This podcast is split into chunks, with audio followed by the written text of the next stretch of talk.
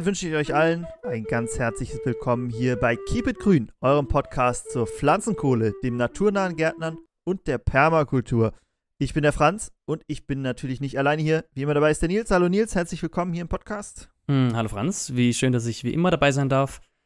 Heute soll es um Themen gehen, so wie es jedes Mal um Themen geht, aber ich möchte Franz das Wort gar nicht abschneiden. Franz, was hast du uns zu sagen? Es geht um Themen, genau Nils, richtig. Bevor es um diese Themen geht, äh, haben wir aber noch ein paar andere spannende Sachen zu erzählen. Letztes Mal habe ich dich nach deinem Buchtipp gefragt. Hast du inzwischen ein neues Buch gelesen? Nee, aber ich habe eine neue Studie gelesen. Ah, das ist doch auch was. Eine Studie zählt, äh, zählt fast genauso wie ein Buch. Ich habe nämlich, ich habe eine Metastudie gelesen von, jetzt habe ich mir das natürlich nicht aufgeschrieben. Vielleicht kannst du vorher erklären, was eine Metastudie ist. Eine Metastudie ist eine Studie, die die Ergebnisse von ganz vielen, im besten Fall Dutzenden bis Hunderten von anderen Studien zusammenfasst und dann guckt, gibt es da ein übergreifendes Ergebnis, was man finden kann. Und das war, glaube ich, von dem Hans hm, Schmidt, jemand, der Name, der auch in der Pflanzenkohle-Bubble bekannt ist, von 2021. Und da habe ich folgendes Interessantes gelesen. Und zwar gab es im Jahr 2010 ungefähr 100 Publikationen zum Thema Pflanzenkohle. Und 2020 waren es ganze 15.000. Das Interesse Boah. an Pflanzenkohle nimmt also zu. Leider habe ich meine Bachelorarbeit nicht veröffentlicht, aber sonst wäre es noch eine mehr, eine mehr gewesen. 15.000 und eine. Richtig. ja, interessant. Äh, ich habe natürlich äh, beim letzten Mal groß angekündigt, dass ich dieses Mal mein ganz altes Buch mitnehme. Äh, ich hatte ja gesagt, das letzte war ja schon irgendwie aus den 50ern. War ja schon relativ alt, aber sah noch gut aus. Ich habe aber noch ein älteres aus dem 19. Jahrhundert. Den Nils kannst du äh, kannst mal sehen, es sieht auch alt aus. Oh ja, mit kleinem Bild sogar vorne drauf. Richtig, ist auch in, ähm, ich glaube, das ist überklebt hier. Eigentlich ist da ein anderes Bild. Also ein andere, einfach nur eine Schrift, da hat jemand einfach ein Bild drauf geklebt, weil da ist ein, ein Ritter, ein Ritter drauf zu sehen. Mhm. Dem Bild. Und das passt irgendwie nicht so zu dem Titel, der da heißt: Ein Leitfaden zur Vermehrung der Lebensmittel und ein Weg zur Linderung der Not und des Elends der Menschen. Ein weiter Weg. So heißt Boah. das Buch. Aus, aus dem 19. Jahrhundert, also 1800 irgendwas.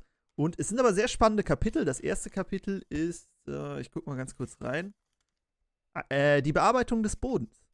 Ja. Und äh, da sind dann, da sind dann so äh, die Anfang, Anfänge der, ich kann mal zeigen hier, ganz, ganz alte Schrift, kann man, kann man gar nicht, gar nicht richtig äh, so auf den ersten Blick überfliegen, da muss man sich anstrengen beim Lesen. Ich lese mal hier den Anfang des ersten Kapitels vor, oder Seite 28 Wenn ein Obstbaum die Früchte fallen lässt, die jungen, grünen Früchte, die er erst ansetzte, so ist oft die Trockenheit schuld daran und der Besitzer des Obstbaums, der ihn nicht rechtzeitig goss. Boah, also. Direkt die, die Schuldfrage ist direkt geklärt. Die Schuldfrage ist geklärt und äh, dann geht es natürlich im ganzen Kapitel darum, wie man seine Obstbäume richtig sieht. Ich finde es sehr spannend, aber ich finde es anstrengend zu lesen. Man muss sich ein bisschen daran gewöhnen. Mhm. Das alt, altdeutsch. Äh, lesen zu können, wo das S noch wie ein F aussieht. Genau, das ähm, so. Mittel-S. Das ist natürlich ein Buch, wo man nicht so leicht rankommt. Ähm, ich habe aber noch ein anderes mitgebracht, was ich ganz gut finde. Das heißt nämlich, hat ein, ein Wort, was auch bei uns jetzt öfter im Titel kommt: naturnahes Gemü naturnaher Gemüseanbau leicht gemacht. Äh, und da finde ich ganz cool, dass da immer so kleine QR-Codes drin sind und da sind dann äh, Videos zu den Kapiteln zum Beispiel. Ähm, also, wer sich für naturnahes Gärtnern interessiert, äh, Mischkulturen sind zum Beispiel sehr viele drin. Sehr gutes Buch. So, genug zum äh, Geschwadet, wie man bei uns sagt, zum Thema äh, Bücher und Lesen. Eigentlich hatte ich gehofft, dass der Nils nichts gelesen hat, dass ich hier wieder brillieren kann. Aber ja. es ist nicht so. Aber es gibt noch ein anderes Thema. Nils, ah, du benutzt, bist nicht so Social Media affin. Sonst hätte ich dich gefragt, was in, den letzten, in der letzten Woche denn die ganzen Stories dominiert hat. Äh, aber vielleicht hast du es auch mitbekommen. Der Spotify-Jahresrückblick. Hast du dir deinen auch angeguckt? Ich habe mir meinen natürlich angeguckt. Und ist Keep It Grün unter deinen Top 5 Podcast? Kibit Grün ist in den Top 5, aber nicht auf Nummer 1, muss ich sagen. Ähm, Wäre vielleicht auch ein bisschen komisch. aber es hat es in die Top 5 geschafft, ist auf Platz 4. Ja, bei mir ist es nicht in den Top 5, aber ich habe auch nur drei oder vier Folgen nochmal gehört. Ich schneide auch die meisten Folgen, also ich höre die beim Schneiden einmal und sie dann nochmal zu hören, oh nee, das äh, überlasse ich dem Nils. Aber mhm. man kriegt nicht nur als Hörer oder Hörerin einen Spotify-Jahresrückblick, sondern auch wir als äh, jemand, der Podcast erstellt. Und äh, da habe ich eine, äh, zwei, eine, eine sehr spannende Sache und eine, weiß ich nicht, wie spannend sie ist, Sache gefunden. Und zwar geht's, wird uns angezeigt, bei wie vielen Menschen wir in den Top 5, Top 10 oder die Nummer 1 sind. Und wir haben es uns schon zusammen angeguckt. Wir sind bei mehreren tausend Menschen in den Top 5. Das ist verrückt, oder? Ja, das ist, äh, finde ich, beachtenswert und äh, sehr motivierend zu sehen, wie viele Menschen wir doch begeistern können. Ja, also ein paar Leute auch, hatten es auch äh, gepostet, bei Instagram zum Beispiel. Äh, Habe ich mich sehr gefreut, das zu sehen. Also vielen Dank dafür. Äh, ich hoffe, dass es im nächsten Jahr noch mehr werden, ähm, indem wir nämlich auch unsere Qualität hier noch weiter raufschrauben, was äh, unsere Themen natürlich angeht. Denn der Nils haut jetzt hier jede Woche eine neue Studienempfehlung raus. Da können wir immer mit neuem Wissen glänzen. Nein, nur Spaß. Wir bleiben natürlich hier auf dem Boden, auf dem Boden und äh, machen weiter wie bisher. Dann habe ich noch eine Sache in unserem Jahresrückblick gesehen und zwar als ich als persönliche, persönlicher Jahresrückblick habe hab ja auch so eine Analyse bekommen, was ich für eine Art von Hörer bin, ähm, ob ich gerne neue Sachen entdecke oder so. Und sowas haben wir auch bekommen für die Menschen, die uns hören. Und das kann ich einmal einmal äh, vorlesen, was das bei uns was bei uns die Leute sind. Was glaubst du, wie sind die so drauf, die Leute, die uns hören? Hm. Das ist sehr schwer zu sagen. Also gerade wenn wir jetzt, wenn wir jetzt über 1000 Menschen ähm, begeistern, dann äh, ist das vielleicht eine sehr heterogene Masse. Ich denke mal, sie sind sehr äh, wissbegierig. Zeitreisende. Ah. Das ist Spotify. Oho. Deine Fans sind auditive Zeitreisende. Sie suchen nach Podcasts, die für sie neu sind, ganz egal, ob der Rest der Welt sie schon kennt. Das klingt zum einen, als ob wir ein sehr kleiner Podcast wären. ja. Und zum anderen, als ob, sie, als ob wir nur Leute haben, die uns das erste Mal hören und dann aber auch wieder weitergehen. Wieder weiterreisen, ja. Sich einen, einen, guten, einen guten Podcast suchen. Also, wenn wir bei euch in den Top 5 sind, dann schreibt uns das gerne. Würde uns natürlich freuen, zu sehen, wer oder zu hören, wer hinter, hinter dieser, dieser Nummer ist. Hat uns auf jeden Fall sehr gefreut, dass, dass wir bei so vielen Menschen in den Top 5 sind. Okay, so viel Vorgelaber. Nils, hast du noch was? Hm, nein, ich bin durch. Ich habe aber noch was. Und zwar gibt es eine sehr spannende Neuerung. Wer unseren Newsletter abonniert hat, der hat es schon mitbekommen. Wenn ihr den nicht abonniert habt und immer auf den Laufenden bleiben wollt, auf unserer Startseite keepitgrün.de ganz nach unten scrollen, da könnt ihr euch für den Newsletter anmelden. Ähm, und da war eine sehr interessante News, wir sind ja sehr Pflanzenkohle-affin. Du hast es ja eben schon angesprochen, Pflanzenkohle. Und eine der häufigsten Fragen, die wir bekommen, ist, wie viel Pflanzenkohle brauche ich denn in meinem Garten? Und das ist natürlich sehr individuell. Und wir, beziehungsweise ich, habe jetzt versucht, einen Rechner aufzubauen, mit dem man sich das einfach berechnen kann. Also, man gibt so seine Daten ein, wie groß ist das, was habe ich für einen Boden, was möchte ich für Pflanzen anpflanzen, alles wichtig für die Menge. Und dann spuckt es mir direkt kostenlos aus, wie viel Pflanzenkohle ich brauche. Und jetzt hast du es für deinen Balkon schon durchgerechnet. Ich habe schon durchgerechnet. Und wie viel brauchst du noch? Es ist nicht viel, es sind wenige Liter. Aber es kommt natürlich darauf an, wie viele Töpfe ich auf diesen kleinen Balkon zimmern kann, was übrigens auch eine meiner Frühjahrsaufgaben sein wird. Ich habe mir nämlich vorgenommen, dass ich meinen Balkon, der momentan noch gar kein Grün hat, ich bin ja erst vor kurzem hier eingezogen, ähm, von oben bis unten begrünen möchte und schauen möchte, wie viel Gemüse kann ich auf diesen kleinen zwei Quadratmetern da heranziehen auf der Ostseite dieses Hauses. Ich bin sehr gespannt. Äh, vielleicht gibt es ja dann bald ein Video von Nils Balkon. Das wäre doch was. Also können wir dir direkt über die Schulter schauen, wie du morgens dein, dein Frühstück vom Balkon äh, auf den Frühstückstisch holst. Okay, das war's, äh, das war's jetzt aber wirklich mit unseren Ankündigungen. Ankündigungen. Kommen wir mal hier zum Ernst des Podcastens und zu unseren Themen. Und wir haben ein paar Themen uns rausgesucht. Du hast es, du hast sie kontroverse Themen gesagt, genannt, Nils. Ähm, aber Du hast es eben schon angesprochen. Äh, davon haben wir einige. Und äh, so möchten wir auch, auch starten. Was ich. Ich lasse dir den Vortritt, Nils. Du, du darfst anfangen und dann ergibt sich, ergibt sich einiges. Oh ja, das ist ja vielleicht eine interessante äh, Frage. Ähm, bist du eigentlich ein Kartoffelschäler oder isst du deine Kartoffeln mit Schale? Ich bin ein Kartoffelschäler. Mit Warum? Messer, nicht mit Sparschäler. Weil ich die Schale schmeckt mir nicht. Die, ist, die muss man ja sehr, muss man ja sehr, sehr gut waschen auch, damit nichts mehr dran ist. Ähm, und dann sehe ich, sehe ich da, ist es nicht viel mehr Arbeit, die zu schälen. Wie ist es mit Äpfeln, Zucchini und dergleichen? Das ist alles mit Schale. Das sind Schalen, äh, Schalenfrüchte, die ich mit Schale esse. Wie sieht es bei dir aus? Äh, ähnlich. Ich muss aber sagen, ich habe früher Kartoffeln auch immer mit Schale gegessen, weil ich zu faul war, die zu schälen. Hm. Und ähm, Genau, bei mir war dann auch immer der Unterschied, dass irgendwann habe ich dann aufgehört, normale Kartoffeln nicht zu schälen, ähm, und habe dann nur noch irgendwelche Kartoffeln, die ich zum Beispiel aus dem eigenen Garten geschält habe. Allerdings habe ich mir nämlich gedacht, das, was du schon gesagt hast, es ist super schwer, sie sauber zu kriegen. Und wir hatten ja schon einmal darüber geredet, über ähm, zum Beispiel Schwermetalle, die im Boden sein können. Und die häufigste Art, wie man Schwermetalle aufnimmt, ist ja, wenn man die Erde direkt isst. Und das ist eine Version, wie man die Erde eben direkt mit sich, äh, direkt aufnehmen kann. Und das habe ich aber ganz oft von Menschen gehört, die dann eigene Kartoffeln aus dem eigenen Garten nehmen. Die sagen, ja, guck mal, ich habe doch keine Pestizide dran gemacht, man kann die Schale ruhig mitessen. Aber da würde ich auch mit aufpassen. Aber gut, schade. Ich hätte nämlich jetzt gesagt, äh, gedacht, äh, gehofft, dass du jemand wärst, der die Schale mit isst. Dann äh, wäre das vielleicht ein größeres Thema geworden. Nee, da bin ich ein Gourmet, also da bin ich ein Feinschmecker. Äh, die schmeckt ja auch nicht so gut, ne? Also anders als beim Apfel. Beim Apfel schmeckt sie ja sehr gut.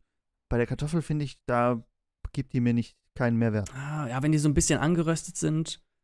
Pellkartoffeln. Angeröstet? Ja, wenn die Ja, Pellkartoffeln, du Pellkartoffeln hast. so. Auch nicht. Oh, oi, Heute finden wir aber einiges heraus. Ja, wenn du Pellkartoffeln hast in einem großen Topf und dann ist das Wasser raus und dann ist der Topf unten noch heiß und dann backen so ein paar von den Pell äh, Pellkartoffeln unten leicht an und entwickeln so eine Uah. leichte Kruste. Boah. Das war damals bei der Weinernte, gab es es immer. Pellkartoffeln mit Quark und da haben sich Mhm. dann immer alle äh, Weinernter drum gestritten, wer am Ende die äh, Krüsti äh, kriegen durfte. Aber ist, ist nicht, wenn man Kartoffeln kocht, ähm, hat man doch oft unten noch so ein bisschen Erde, die sich abgesetzt hat am Topfboden. Weil man es ja nicht 100% sauber gekriegt hat. Ja, das war ja mit dem Wasser dann raus. Also die wurden Ich das dachte, ganze das ist die Kruste vielleicht. ja, genau. Richtig. Ich, zum Aber Glück habe ich sie. was ich, Hm? ja, was ich jetzt gehört habe, du bist äh, ein äh, Weinleser, heißt es ja, nicht Weinernte, meines Wissens. Äh, hast du dich vielleicht so ein bisschen ent, äh, entlarvt. Aber durftest du mal mit dieser Monorail, ein Schienenbahn, die Berge hochsausen? Nee, nee, nee. Das war alles, alles äh, Hand- und Fußarbeit. Wir hatten Ja. auch keine Traktoren. Also abgesehen von dem, der äh, uns dahin gebracht hat. Und, ähm, und das hatten die deswegen gemacht, weil äh, Traktoren und schwere Geräte verdichten ja den Boden. Und deswegen wird da auch noch viel, gerade bei so biologischen, ökologischen äh, Weinbaugebieten, ähm, wird dann, werden dann Menschen eingesetzt, die dann nicht so schwer sind und den Boden äh, kompressieren. Und die können auch besser aussuchen, ist die Weintraube, die ich jetzt da reinmache, schon verschimmelt oder gammelig oder nicht. Und dann dementsprechend macht man sie rein oder nicht. Und äh, das Pendant dazu wäre ein Vollernter, ein riesiges Gerät, was da drüber fährt und einfach alles, was da ist, sei es Traube, sei es vergammelt, sei es Zweig, sei es Käfer, herabschüttelt und dann in den, ähm, in den gut und günstigen Wein mit fabriziert. Aber das gibt es für Trauben, das wusste ich auch nicht. Ich dachte, die werden alle per Hand gelesen. Nee, nee, es gibt große Genossenschaften, gerade in den Weinbaugebieten. In, der, in Rheinland-Pfalz habe ich das gemacht, an der Weinstraße. Und Mhm. äh, diese Genossenschaften, da sind riesige Farmen und die haben alle diese Vollernter. Da sitzt man auch richtig äh, hoch oben, also man sitzt über den, äh, den Mhm. äh, Reben. Hm. Okay. Spannend. Äh, Pflanzenkohle im Weinbau, auch ein großes Thema. Gibt es auch, glaube ich, eine ganz interessante Studie zu. Habe ich zumindest mal gelesen. Da geht es auch darum, äh, wie das Wasser, Wasser dann ab, abfließt. Aber du hast es angesprochen. Ähm, Bodenverdichtung, großes Thema. Deshalb ist es auch ein Grund, warum äh, so kleine Roboter immer mehr werden sollen in der Landwirtschaft, weil die halt verteilt, viele kleine, verdichten den Boden nicht so. Und weißt du, was das Problem bei verdichtetem Boden ist? Ah, gibt einige. Ich würde jetzt direkt denken, dass ähm, es nicht alle Pflanzen kommen gut durch dichten Boden durch. Ein, ja, das ist ein Grund. Und er nimmt nicht so gut Wasser auf, verstärkte Erosion. Genau, noch ein Grund. Und, Und äh, er ist nicht so durchlüftet, das heißt, wir kriegen wenig Stickstoff in den Boden. genau, oder generell, die Pflanzen ähm, brauchen ja auch, auch Luft. Genau, das sind wahrscheinlich, also es gibt noch mehr, aber das sind äh, wichtige Gründe, weshalb es auch ähm, immer, äh, immer weniger schwere Maschinen geben soll. Aber das habe ich ja gesagt. Hm. Ja, ist, glaube ich, eine gute Veränderung. Ähm, was du gerade gesagt hast, die brauchen auch Luft. Ich habe mal gehört, habe das dann nicht mehr nachrecherchiert, ähm, recherchiert, dass es auch bestimmte Pflanzen gibt, die brauchen Luftsauerstoff an den Wurzeln. Mhm, mhm. Deshalb ist ja auch so, dass äh, Pflanzen kaputt gehen, wenn zu viel Wasser in den Pflanztöpfen ist, weil die dann keine Luft mehr an die Wurzeln bekommen. Äh, und dann verfaulen die. Hm. Deswegen ist ganz wichtig, dass man immer Löcher unten hat, damit das äh, Stauwasser ablaufen kann. Deshalb, die meisten Indoor-Topfpflanzen sterben, glaube ich, dran, dass sie zu viel gegossen werden und nicht, weil sie zu wenig Wasser haben. Deshalb im Notfall würde ich immer warten, bis sie irgendwie anfangen, die Blätter hängen zu lassen und dann direkt gießen. Äh, dann spart man, spart man sich äh, das. Aber was war denn, wenn ich mal so fragen darf? Bist du jemand, der seine Sachen repariert? Hm, manche. Manche Sachen repariere ich, manche nicht. Was, Und was manche so? repariere ich manchmal und dann bringe ich sie zur Reparatur. Zum Beispiel habe ich äh, mein Fahrrad öfter oft selbst repariert. Also so kleine Sachen, sowas wie Bremsen wechseln. Ähm, oder wenn die Gangschaltung nicht mehr ganz gestimmt hat, dann ähm, habe ich. äh, Das, das ist noch so grob motorisch lösbar, ähm, dass, dass das in meinem Fähigkeitsbereich liegt. Aber äh, weit danach komme ich nicht mehr. Hm. Genau, und äh, vor allem, wenn man also so, so, ja gut. Sagen wir alles, äh, alles äh, Technische, wo man wirklich eine, äh, eine große Expertise zu braucht oder wo einiges bei passieren kann, das gebe ich dann lieber an Experten ab. Was, was, äh, was wäre so das, wo du sagst, da traue ich mich nicht mehr ran? Also früher habe ich auch am Computer zum Beispiel was rumgeschraubt, so ein paar Hardware-Sachen. Ähm, aber inzwischen äh, hat das meine Generation verlassen. ich merke, wie man älter wird und äh, wie, ich, äh, wie ich immer weniger und weniger von den, äh, von den neuen technischen Errungenschaften hier, diesem Social Media, das ihr da immer habt, ähm, ähm, dass ich da weniger Zugang zu habe. Und da lasse ich dann gerne Experten ran, die das, dann Ganze, die das Ganze dann wieder hinkriegen. Vor allem, ich muss ehrlich sagen, äh, wenn ich mal irgendwann einen Herzinfarkt bekomme, dann ist es bestimmt, weil Technik irgendwas, irgendwas nicht funktioniert. Ja. Ganz, ganz oft ist Ja. es nämlich, dass, äh, dass man gar nicht so dumm ist, sondern dass die Technik einfach nicht funktioniert. Ist aber auch ein sehr unglücklicher Zufall, weil wenn irgendwas nicht funktioniert, dann ist es meistens beim Nils und nicht bei irgendjemand anderem.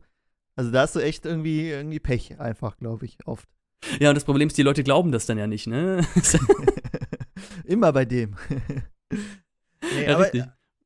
aber eigentlich hat sich, hat sich ja, worauf ich eigentlich hinaus will, äh, ich habe sehr viel Spaß dran, zu versuchen, Sachen zu reparieren. Und ich habe mir gedacht, wenn jetzt, im Moment läuft alles bei mir, äh, wenn jetzt nochmal irgendwas kaputt geht, setze ich mich da auf jeden Fall selber ran, weil wir haben ja gelernt, äh, Ressourcen schonen, äh, Kreisläufe schließen und äh, solange man es reparieren kann, äh, werde ich auf jeden Fall mein, mein Bestes geben, das, das äh, irgendwie hinzukriegen, weil es ja auch so in das unser Konzept der Permakultur passt, was wir, wo wir uns ja mal so ein bisschen auf einen Konsens geeinigt haben in einer unserer früheren Folgen.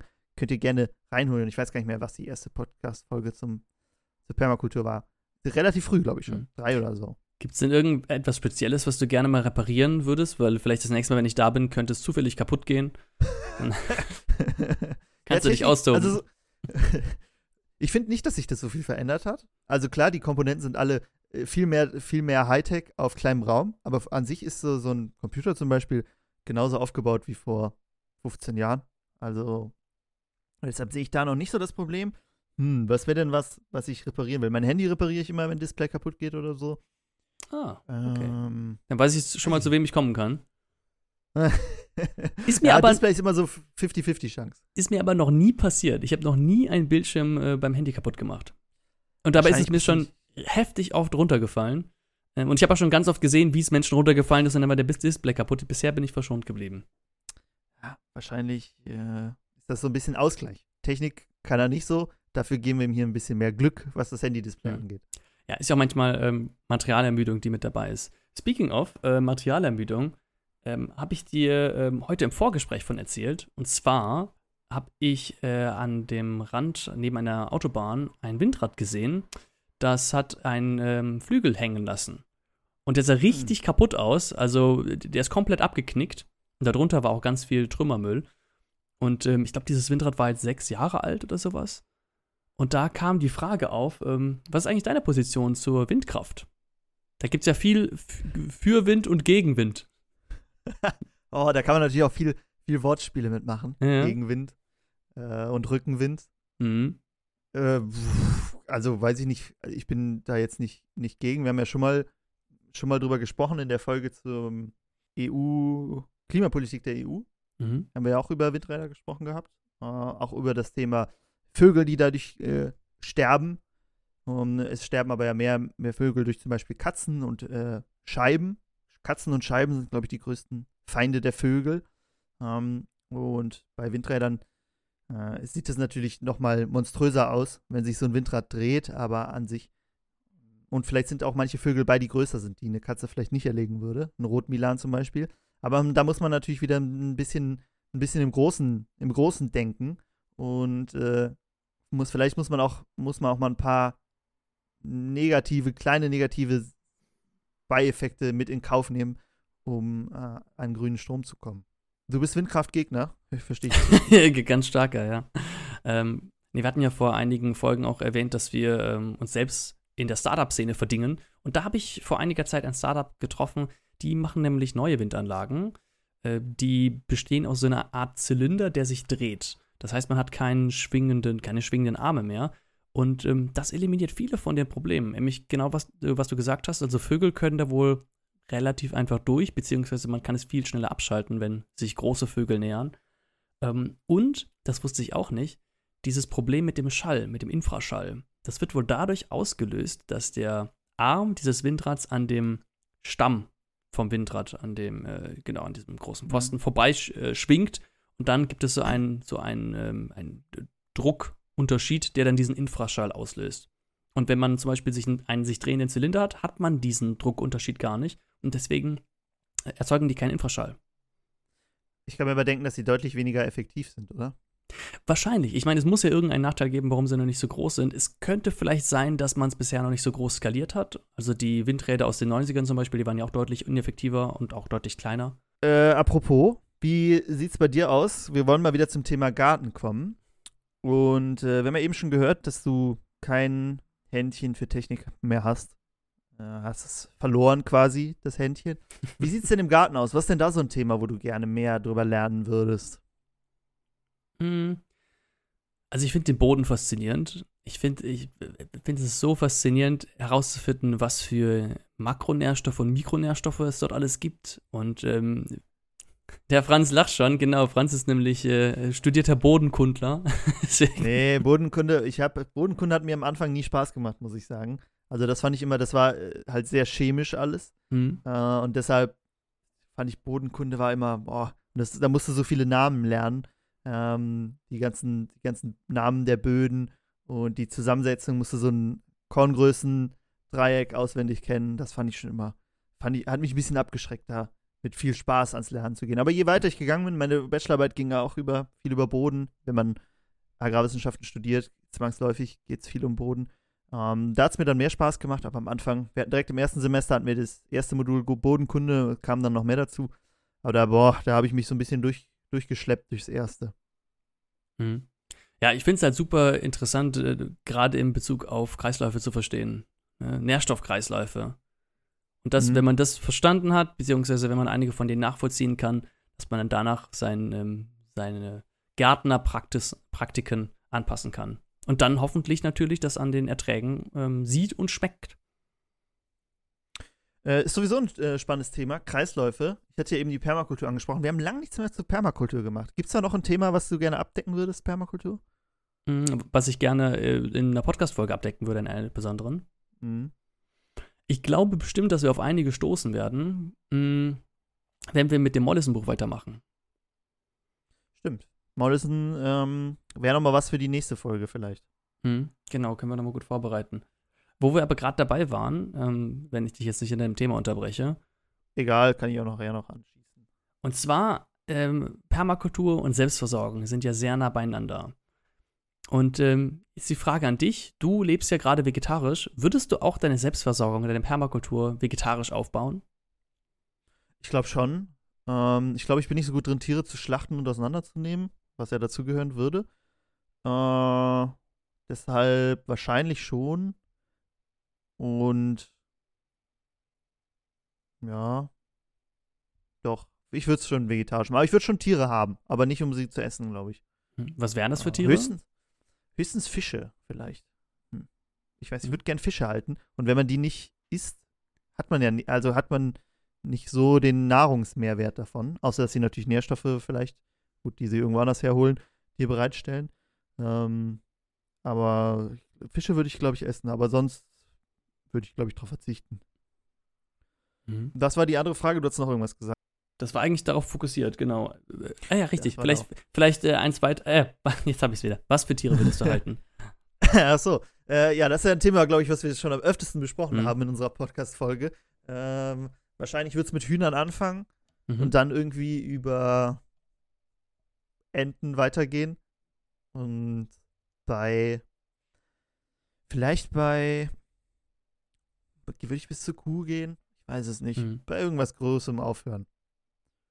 Wie sieht's bei dir aus? Wo ist da bei dir nach oben das Ende?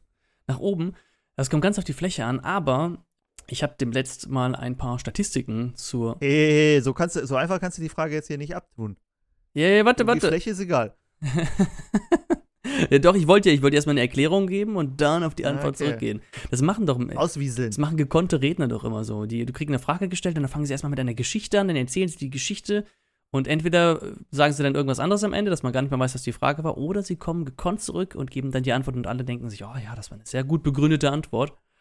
Okay, ich kenne die Frage. Und zwar, und zwar ähm, habe ich dem letzt eine äh, Statistik von einer Statistik gehört. Und zwar ging es darum, wie viel Prozent der äh, Landfläche für Tierhaltung in Deutschland aufgewendet wird.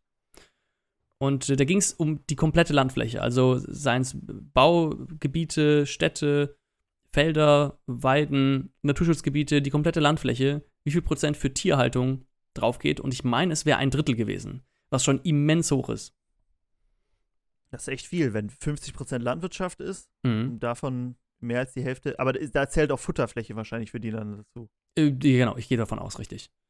Ah, Genau. Ja, gut, dann, ja, ja. Genau. Und, ähm, und das hat nochmal darauf hingewiesen, beziehungsweise von der landwirtschaftlichen Fläche waren es dann, glaube ich, 70 oder 80 Prozent, die für die Tierhaltung draufgingen. Aber die erzeugen nur 20 Prozent oder 10 Prozent der Nahrungsmittel, die erzeugt werden. Und das deutet Mhm. ja wieder darauf hin, Tierhaltung ist keine landeffiziente Möglichkeit, Nahrungsmittel zu produzieren. Und ähm, wenn wir eine größer werdende Weltbevölkerung ernähren wollen, muss aus meiner Sicht die Bevölkerung vegetarischer bzw. veganer werden. Ne, der Fleischkonsum ähm, muss runtergehen, tierische Produkte, der Konsum muss runtergehen. Und ähm, um jetzt auf deine Frage zurückzukommen, deswegen, unter anderem deswegen, würde ich versuchen, die Tierhaltung als kleinen Posten zu halten. Es sei, also sei es, wenn es jetzt wirklich nur darauf fokussiert ist, ich möchte die Tiere halten, um davon Produkte zu haben. Sowas wie Hühner, die sind ja dann noch äh, Müllverwerter zum Beispiel, ähm, Insektenkontrolle. Ähm, dann haben die nochmal einen anderen Mehrwert für die Fläche. Aber sei es jetzt, dass ich mir eine Rinderherde hole, nur damit ich Milch habe und Fleisch, ähm, da würde ich so lange wie möglich drauf verzichten. Und lieber dann irgendwelches Gemüse und am liebsten natürlich Hülsenfrüchte dort anzubauen. Und Katzen natürlich. Katzen gehören auf jeden Fall dazu, ja. In jede äh, allumfassende Permakultur gehören mindestens zwei Dutzend Katzen. ja die ganz flauschigen immer. Aber die bleiben auch nur drin. Ja, Freiwillig. Ja, vielleicht so ein Katzencafé auf die Permakultur. Muss ja auch ein. Ort der Erholung, genau, wo man Gäste empfangen kann, wo man dann die Früchte des, der, der Permakultur präsentieren kann und eben die Katzen. Ich hatte jetzt ein, ah, du benutzt ja kein, ähm, kein, keine sozialen Medien. Es gibt immer ganz viele, vielleicht sind die auch nur in meiner Bubble, aber sie werden sehr viel gesehen, sie haben sehr viele Aufrufe. So Videos, Kurzvideos von so Chinesen sind es, glaube ich. Äh, aber nicht aus dem reichen Osten, ähm, sondern die sehen aus, als wären sie mehr so aus dem äh, ärmeren, ärmeren Gebieten kommen, weil es ist alles sehr wie hier vor 100 Jahren vielleicht. Äh, also sehr wenig Strom. Äh, Nutzung und alles wird per Hand gemacht. Vielleicht ist auch alles nur fürs Video so, aber es sieht schon so aus, als ob es ja alles ja, ich meine, es muss auch alles, ist alles mit einem guten Handy gefilmt, Mhm. also so, so so weit sind sie dann schon. Aber die sind richtig, ich gucke mir die richtig gerne an, weil die so richtig ursprünglich sind. Äh, es wird halt alles irgendwie mit der Hand gemacht, dann geht irgendwas kaputt, es wird direkt wieder repariert und dann äh, wird alles irgendwie, was gebacken wird, selber gemacht. Es ist, äh, macht richtig viel Spaß, äh, sich das anzugucken. Früher gab es ja mal, ich weiß nicht, ob er noch Videos macht, ähm, wie hieß er? Primitive Technologies Ah, ja, heißt der, den kenne ich auch. Weißt du, ob er noch Videos macht? Ich weiß, dass es andere Kanäle gibt, die das ähnliche Konzept machen. Und ich habe auch gehört, dass äh, das wohl teilweise gestellt worden sein soll. Ähm, aber ganz unabhängig davon fand ich super faszinierend, dem Ganzen zuzugucken, weil die haben das ja dann auch, ähm, die haben halt dann, er- oder er hat das dann gezeigt, wie es funktioniert und ist dann vor, vorwärts gesprungen zum nächsten Schritt und hat dann irgendwelche Lehmhütten gebaut oder, oder ähm, irgendwelche anderen ganz faszinierende Dinge, sowas wie eine, ähm, eine Schmelze, wo man Eisenerz schmelzen konnte. Und, ähm, Das war, das war auch das Letzte, was ich von ihm gesehen habe, wie er Eisenerz selber hergestellt hat. Da hat es aufgehört. Danach habe ich nichts mehr gesehen, weil ich aber nicht mehr nachgesucht habe. Vielleicht war das sein letztes, vielleicht ist da irgendwas passiert und dann, oder er hat, er hat mit dem Eisen dann ähm, sich endlich was bauen können, womit er aus dem Dschungel entkommen konnte. Die stummen Hilfeschreie in Form von Videos hat keiner ernst genommen. Genau. Ja. Aber fände ich spannend. Würdest du, würdest du auch gerne auf die ganze Technik verzichten, wenn du sowas machst? Oder also geht's Permakultur, Selbstversorgung? Oder würdest du sagen, so viel wie geht? Nee, ich würde nicht auf alles verzichten wollen. Also vieles von dem, was wir haben, das hat ja auch einen Sinn und einen Mehrwert. Ähm, ich glaube nicht, dass alles einen Sinn hat. Es gibt sehr viel Mülltechnik, die man nicht wirklich braucht. Ähm, oder die zum Beispiel sogar gefährlich sein können. Zum Beispiel ähm, diese selbstfahrenden Mähroboter, die sollen sehr igelgefährlich sein. Mhm. Und dann frage ich mich, also, was ist der große Mehrwert davon, dass der Rasen immer auf derselben Höhe ist und dann die Igel verletzt werden? Da würde ich zum Beispiel auf sowas würde ich gerne verzichten. Ähm, aber ähm, ich bin nicht auf der, ähm, in der Back to the Roots Bubble. Also dieses, ähm, okay. gibt es doch auch diese eine amerikanische Religion. Wie heißen die denn nochmal? Ja, ich weiß, welche du meinst. Ja. Ähm, die, hm, hm, hm. Von denen, gibt es auch jemanden, der so ähm, einen Videokanal hat. Amish. Und der hat auch Amish People, genau. Und der hat auch seinen eigenen Kaffee angebaut, geröstet, gemahlen. Richtig cool. Oha. Also, ich finde es immer sehr faszinierend, aber man, äh, wenn man sich das anguckt, sieht man selten oder kann man sich nicht so die Arbeit dahinter vorstellen. Mhm. Ne? Also, dann sieht man immer nur das cool zusammengeschnittene und ja, das ist ja relativ schnell gemacht. Aber dass es dann halt jedes Mal richtig Arbeit ist und du das auch im Winter und bei Regen alles machen musst, mhm. das äh, zeigt man dann halt nicht so, nicht so viel. Ähm, deshalb denke ich immer, wenn man es macht, dann wird man wahrscheinlich hier vor die trockene Realität gestoßen und äh, muss dann auch im Regen draußen sitzen und irgendwie, weiß ich nicht was, äh, selber machen, sein Wasser hochpumpen. Ähm, wo man dann denkt, boah, hätte ich doch irgendwie was Elektrisches, was mir das Ganze erleichtern würde. Ja, die haben ja wohl, wenn ich das richtig verstanden habe, eine Regel. Es gibt ja so ein spezifisches Jahr, 1800 Schlag mich tot. Und alles, was vor dem Jahr erfunden wurde, ist okay, das dürfen sie benutzen. Und alles, was danach kam, das dürfen sie nicht benutzen. Das finde ich schon ähm, sehr einschränkend. Besonders, äh, mhm. das ist gerade gesagt, Strom. Also einfach Licht. Stell dir vor, du hast kein elektrisches Licht. Dann musst du immer ja, gucken, ja. dass du irgendwelche brennenden Fackeln oder Kerzen hast. Und das ist ja auch nicht. Bienenwachs. Oder ja, genau. Und die richtig, da musst du Bienenwachskerzen machen. Ähm, und das ist ja auch ähm, sehr einschränkend, weil gerade jetzt im Winter bei uns, äh, wann wird es dunkel? 5 Uhr? Äh, zur Winter. Oh, früher, glaube ich schon, ne? Na, guck mal. Inzwischen. Ja, und dann kannst du einfach, einfach 80 Prozent des Tages kannst du nichts machen. Ähm, Fände ich schon sehr einschränkend. Ja. Ja, äh, fände ich auch. Also, da man kann ja trotzdem sagen, dass man, also wenn man sowas macht, kann man ja versuchen, das so einzuschränken, wie es einem gut, gut tut, weil hat vielleicht auch was Positives, wenn man äh, nicht den ganzen Tag mit äh, Technik und so zugeballert wird. Aber ich sehe das auch so wie du. Äh, das, es macht einem doch vieles einfacher und ähm, warum sollte man darauf verzichten, äh, wenn, es, ja. wenn es doch so nah ist? Ich muss aber sagen, also das tut mir richtig gut, wenn mal mein Handy leer ist oder wenn es kaputt ist, was es ja sehr selten ist, ähm, dass ich ohne Handy aus dem Haus gehe, weil ich merke, wie sich meine, wie sich meine, meine ähm, Attention, meine Aufmerksamkeit die ganze Zeit auf dieses Gerät richtet. Ähm, mhm. ne, um, um irgendwelche Anrufe entgegenzunehmen, Nachrichten zu beantworten, Informationen rauszusuchen. Und die ganze Zeit dreht sich das um dieses Gerät und ähm, ich merke, wie das einfach mein, mein Hirn die ganze Zeit beschäftigt. Und deswegen kann ich mir schon vorstellen, was du gerade gesagt hast, dass es richtig, richtig gut tut, bestimmte technische Geräte, gerade wenn sie einen viel beschäftigen und wenn man sie viel nutzt, auch mal zu verzichten, dass man so ein bisschen Urlaub davon macht. Aber es ist einfach super schwierig, ähm, heutzutage auf das Handy zu verzichten, weil du einfach immer erreichbar sein musst. Das ist ja jetzt auch nicht nur für die Freizeit, sondern auch für den, für den Job muss man das haben. Ne? Ähm, und es ist nun mal auch eine unglaubliche Hilfe, weil ich jederzeit alles Wissen, was online verfügbar ist, abrufen kann, überall, egal wo ich bin. Es sei denn, man ist irgendwo tief in der Eifel, wo es keinen Empfang gibt. Schon verrückt, habe ich jetzt letztens auch gelesen, ähm, so, hat jemand geschrieben, dass man eigentlich mit so ein paar äh, Fingerdrücker auf deinen Handybildschirm kannst du eigentlich alles, was du haben willst, vor deine Tür ordern, dass es irgendwie in den nächsten Tagen äh, da steht. Sehr verrückt. Um die Frage, ursprüngliche Frage äh, auf mich zu spiegeln, weil du mich ja nicht gefragt hast, worüber ich gerne mehr lernen würde, äh, wären Pilze. Also, Pilze finde ich sehr spannend. Ich weiß nicht, wie sieht dein Pilzwissen aus, abgesehen von Pilze auf Kaffee ziehen? ich war früher mit meiner Oma öfters im Wald Pilze sammeln. Dieses Wissen ist veraltet und ich glaube, ich habe es hier im Podcast auch schon mal gesagt. Ich hätte sogar fast mal meine Oma vergiftet, als ich ihr. nee, das hast du noch nicht. Aber ich noch nicht. Oh, okay. und zwar wie gesagt, in meiner frühen Jugend, als ich ein kleines Kind war, war ich öfters mit meiner Oma Pilze sammeln. Wir haben uns dann auch nur auf die Pilze fokussiert, die einen Schwamm unten drunter hatten. Die sind einfacher zu unterscheiden als die mit Lamellen. Und dann habe ich ein paar Jahre später alleine beim durch den Wald gehen diese leckeren Steinpilze aus meinen Augen gefunden. Die haben den Schaum drunter gehabt, die sahen auch so aus. Hab alle abgeerntet, schön abgeschnitten, ne, so wie man das ja macht, beziehungsweise abgedreht, glaube ich. Und ähm, meine Oma war nicht da, also habe ich das in so ein Körbchen und ihr vor die Tür gestellt. Und dann ähm, habe ich gedacht, ja komm, die weiß schon genau Bescheid. Dann hat sie mir später erzählt, ja, sie hat diese Pilze dann auch angenommen, hat sie dann in die Pfanne gelegt und beim in die Pfanne legen ist ihr aufgefallen, dass sich die Pilze wohl seltsam verfärbt haben. Das haben die sonst nie gemacht. Und dann ähm, hat sie nochmal nachgeschaut und dann wäre das nicht der Steinpilz, sondern der Hexenröhrling gewesen, der giftig ist und ähm, unter Umständen auch tödlich sein kann. Und das hat sie mir dann auch später erzählt, da hat sie die zum Glück alle weggemacht. Ähm, und jetzt verstehe ich wahrscheinlich auch, warum mein Opa keine Pilze isst. Meinte immer, ja, ja, wir können, wir können die ruhig essen, aber irgendwie traut er dem ganzen Braten nicht. Hast du dem die, ihm allen die Pilze verdorben. Genau. Äh, ja, aber ich meine, ich meine auch weniger Pilze bestimmen. Auch spannend, aber habe ich nicht so ein Interesse dran, sondern mehr so, wie dieses ganze Pilzmyzel, ähm, Entschuldigung, unter der Erde funktioniert. Ähm, das ist ja auch ein riesiges Netzwerk ähm, und ein Handelsplatz.